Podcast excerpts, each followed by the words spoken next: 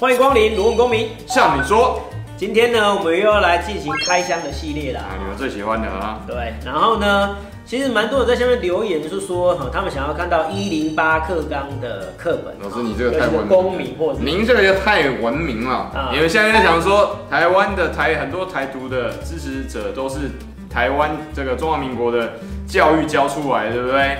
他们都以为是一零八课纲或是台独课纲啊，对。那我们今天就要破除这个迷思啊，啊，对不对？只是很多人都说台独课纲、台独课纲，他教出什么台独世代？我告诉你，所谓的呃什么所谓的年轻世代，他们并不是那个所谓的台独世代啊。我必须要很清楚的跟大家讲啊，就是呃会变成呃，但是我必须要说，就是它是一个本土世代。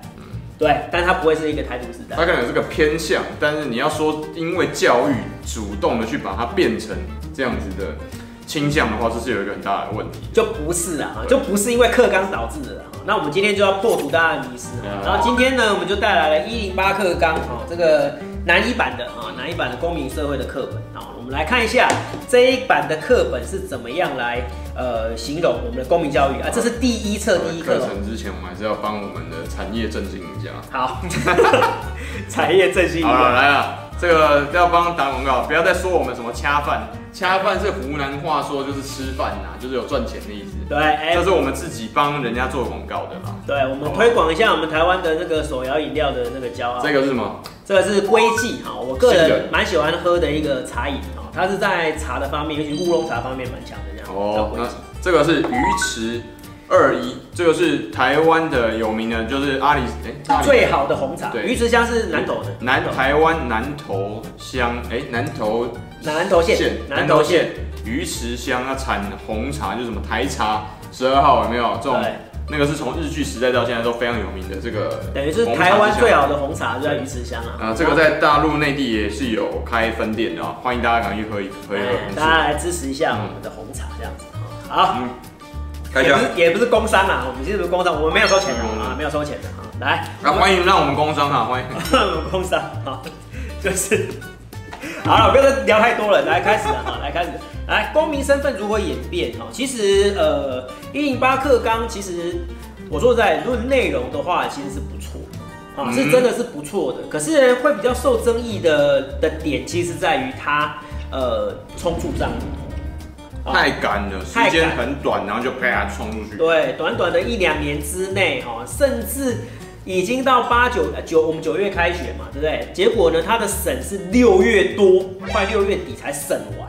然后给厂商只有一两个月的时间。你说印刷厂会为这个、哦、那个肝哦，它三颗都不够换了。对，它的最大的争议点就是它太仓促上路，太赶啊，太太赶。然后我也讲一下那个一零八课纲跟之前的公民课本的差别啊。之前的公民课本是比较系统化的教学，比如说这个单元全部都讲中央政府，他就讲中央政府。这个单元呢，全部都讲政党政治，他就讲政党政治。这个选这个单元全部在讲那个选举制度，他就真的是整个单元的选举制度。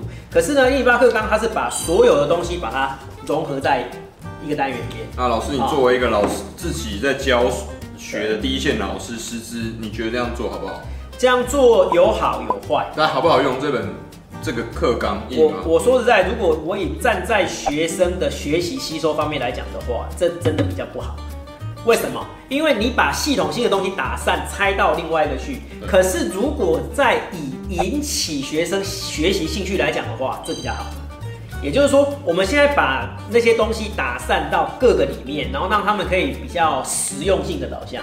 我们以前是比较学术性的导向，你在学习方面是要用进行系统性的教学。可是他现在把系统打散，然后弄在每一个单元里面，所以说每个单元都会是一个比较杂的。啊，所以说什么都有。对，所以说你如果以吸收速度来讲的话，这个会比较慢。但是如果要引起学习兴趣来讲的话，这个可能比较有。哦。所以说大家可以看到我们的那个一零八课纲，就是它以所谓的实用跟所谓的素养行为导向啊，这就是旧课纲跟新课纲的最大的差别。啊，以前的课纲比较学的比较快，但它可能看起来比较无聊。现在可能看起来比较有趣哈，大家看到我们叫排版就知道了。你看，光这个排版就比以前活泼很多嘛，对不对？你这跟大家有去看大陆的那些大陆版的那些的话，其实你就会发现真的差很多啊，真的差很多。所以说这个编排，所以说各有好坏嘛。对岸的学习其实是态度是非常严肃的，所以他，我觉得我问了很多，其实 B 站有很多同学来问我，跟我聊天。我说那你们就学习他，你发现其实对岸的学生对于学习，他说哦，这本来就应该是比较枯燥的，对，他是可以接受的。但因为他对他来讲，这是个跳板。对，阶阶级晋升的跳板，所以他说哦，他可以接受这样，但是反而我们现在就比较要求说，我们现在比较要求要有趣啊，对啊，要有趣啊，那也可以啦。对我来讲的话，其实我一样都是教啦，一样都可以教，是因为学生比较少，但是但是因为学生说实在，现在学生就是想要有趣的东西嘛，那其实我也可以让他有趣啊，啊，就是到最后还是看老师的功力，还是要赶快过来补老师好不好？还要补老师，没有没有，不要越配，不要越配，但是就是。以前的那个系统化教学，它会真的吸收比较快啊。这个的话就是打散学生的观念建立比较难啊，可能就是引起学习兴趣嘛，对不对？好，那两边的差别先讲给大家听。那我们从我们的那个第一单元开始啊，你看第一单元我们是公民课本嘛，对不对？所以第一单元就是很清楚的建立公民社会啊，公民的身份啊。广义的公民在现代的民主国家里面，是指所有国民从出生开始就享有的基本权利保障。那狭义的公民呢，要达到法定年龄。啊，我们法定年龄是几岁有公民权？嗯，二十岁。好，二十岁。那未来可能会进行修宪，好，然后改到十八岁。好，那也是我们的一个那个进步了啊，一个进步啊。就是应该，可是世界主流是都是十八岁了，是民主国家世界主流是十八岁啊。那呃，广义的公民就是从零岁开始就开始了。可是呢，狭义公民其实到法定年龄是完全行为能力。对，我们叫做完全行为能力人。对岸叫做对对，是啊，对岸也是吗？我就不太知道对岸叫什么啊。欢迎下面小伙伴留言哦。对，我们叫完全行为能力人，或者是叫公民身份嘛，对不对？那不知道对岸叫什么？大家可以留言一下。哦，那就可以行使投票权等政治权利的国民哈。然后呢，现代社会大多从一个人对于一个国家对于人权的保障程度来衡量他是否民主。哎呦，啊，这个重点来了，对岸看到可能就有点比较不适应了嘛，对不对？啊，但是这是我们强调的啊，因为我们现在就是民主、自由、人权，这是比较个，这是比较个人主义的。对概念，对个体嘛，重视个体的。简单讲啊，这是西式教育啊，西式教育的公民，其实公民公民这个科目其实就是西式的啊，这是西式的。因为我们现在比较注重的是一个公民身份跟公民人格的一个养成这样子，所以它带入了一些法治、民主、人权的一个成分。以下探讨呢，公民身份跟人权内涵的演进历程。好，那我们看一下，一开始就讲到了公民身份，一开始是从古希腊的雅典开始啊，没有，这个就是这个就是呃所有的。起点啊，古典时代，古典时代啊，但那时候强调的是所谓的直接民主啊，那时候是开真的是开公民大会，那是因为你要有钱才进得去那个直接民主哦，对对，那其他基本上都奴隶啊，基本上奴隶，那是奴隶奴隶来做其他的事，所以说公民才有这个机会来大家一起来开会，然后来从来参政嘛，对不对啊？啊，那个时候是以公民大会，公民大会大概就是几千人啊，在一个广场上，然后呢这边有人在主持，然后这边聊，啊下面的人就在那边听。然后随时都可以来跟那个对话啊，然后呢，最后要做一个决定的时候，他就是直接，我们不要说啊，是要投票举手，没有，他就是看谁喊的比较大声 啊。各位，我们今天要推动这个垃圾不落地的政策，赞成的请欢呼，是不是？哦，哎，跟现在其实蛮像的。哎哎，没有，我们现在有投票，是不对？啊，反对的请请喊声哦，你看，就是以人，他就是以喊的声音的大小。对啊，那喊声音大的那就通过一样。哦，哎，对，那这样比较快，要不然一个月算，对不对？几千个甚至有可能上万的。其实大家可以去看一下英国下议院，国会的下议院在西敏寺里面嘛。哎，他们其实，在做投票跟表决，还有在议政的时候，非常接近刚刚罗老师讲那个。他每次呜呜呜。对，他他他会这样子。大家都可以去看一下，然后 BBC 又什么之类的。其实这是传承那个嘛。对，这是非常接近。传承那个雅典啊。好，雅典呢实施直接民主制，城邦的主权呢属于公民，公民必须直接参与城邦的治理，啊，直接哦，好，那公民享有权利，相对的也要尽义务，而且要具备一定的能力跟德性。不过呢，占大多数的奴隶，因为他就有讲到奴隶了嘛，对不对哈？非雅典人跟妇女都被排除在外，是，是啊，当时候他们的民主也是一样，是有限民主。其实这个跟英国跟美国刚开始的时候，其实到也是一样的。二十世纪初期，其实美国依旧是这个样子，就是妇女还是妇女，我记得没错的话，好像要到一九六零七零六零七零年代，那英国好像是一九一零年代才有那个投票权哦，所以说其实是很晚才有所谓的普遍投票权。那早期的都还是有些民主了啊，有些民主几个才能投票，是不是啊？就有钱的嘛，然后要贵族贵族嘛，对不对啊？要不然就是要男性，对不对啊？就是这样子啊。然后呢，奴隶、非雅典人跟妇女都被排除在外，当时候只有成年男子才可以成为公民啊，可以参加官公职。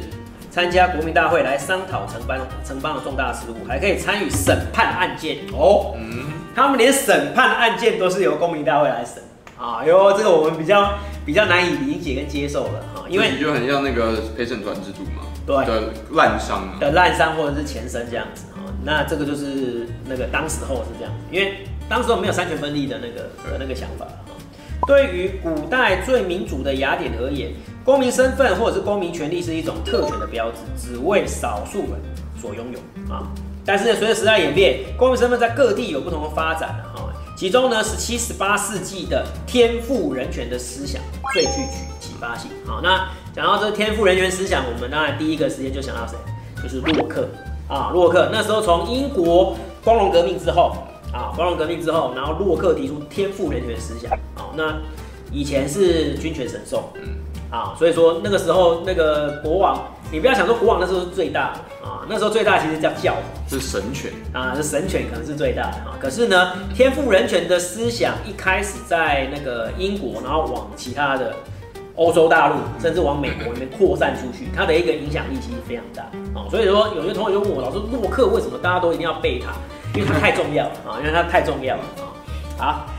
那十七、十八世纪欧洲呢，盛行君权神授的思想，人民呢无法忍受当时君主专制的压迫，萌生反抗君主权威的想法啊。洛克就出来了啊，自然权利说啊，他提出一个自然权利的思想，认为人在自然权利当状态下，人人生而平等，生命、自由跟财产，这是所谓三大基本权，有没有？生命要活着嘛，对不对？活着很重要嘛，对不对啊？自由很重要，我们大家都不想被压迫嘛，对不对？再来财产。我们每个人都有要私有财产，而且那时候的认为财产呢是神圣不可侵犯啊，它是非常神圣的一个权利。好，那基于生存权跟自保的需求，人类相互缔结契约，自愿将权力交给社会，发展出国家跟政府的体制。这种人类天赋的理性，才是政府权威跟法律合法存在的一个依据。如果你是理性的话，对啊，那这里有点有点唯心的嘛，对不对啊？有点唯心主义的感觉。其实说，他是用思想来启发你。所以各位同学，为什么我们两个频道一直这么强调理性跟中立啊？理性的重要性就在这里哈，因为理性来对付王权，理性来对付神权嘛哈，才有今天现在的人类啊，不是吗？啊，我们现在的呃自由跟民主，其实啊人权其实都是这样子来的啊。然后呢？虽然天赋人权强调的是自由平等，但是事实上，当时候人权仍是特殊条件者的权利为有限人权的概念。好，那这个就是呃，记不记得我们有拍过一集，也是开箱对岸的课本嘛，对不对？好，然后就讲到对岸其实也是民主的，其实这个就是一个也是一个民主了，它叫做有限民主啊，只是说它推动民主上面没有一步到位。哦，就许多人可能是希望一步到位，它是慢慢这样，但是事实上，全世界大部分国家其实是慢慢慢慢渐进式的一个民主这样子哈。那所以说，呃，那像你这样看完了，你有觉得这是台独课纲吗？对，我从来就没有说过啊。对啊，你你会觉得吗？只有只有一些粉丝不能说你啦，就是部分的粉丝会这样觉得。所以我一直跟大家提醒说，你要做验证，而我们现在都在做验证的事情。如果你觉得你的论点是正确的，欢迎拿你的论点去拿真实的教材去验证。你不要拿不到，然后你自己在那边自己想，然后拿哦，对啊，有一个名词嘛，叫拍脑袋，拍脑袋自己拍脑袋想出来，自己想出来，然后就觉得说，然后就整个就把它扣上一个帽子。这个不是我帮民进党政府去说话，这个是事实啊，事实出来的，实事求是啊。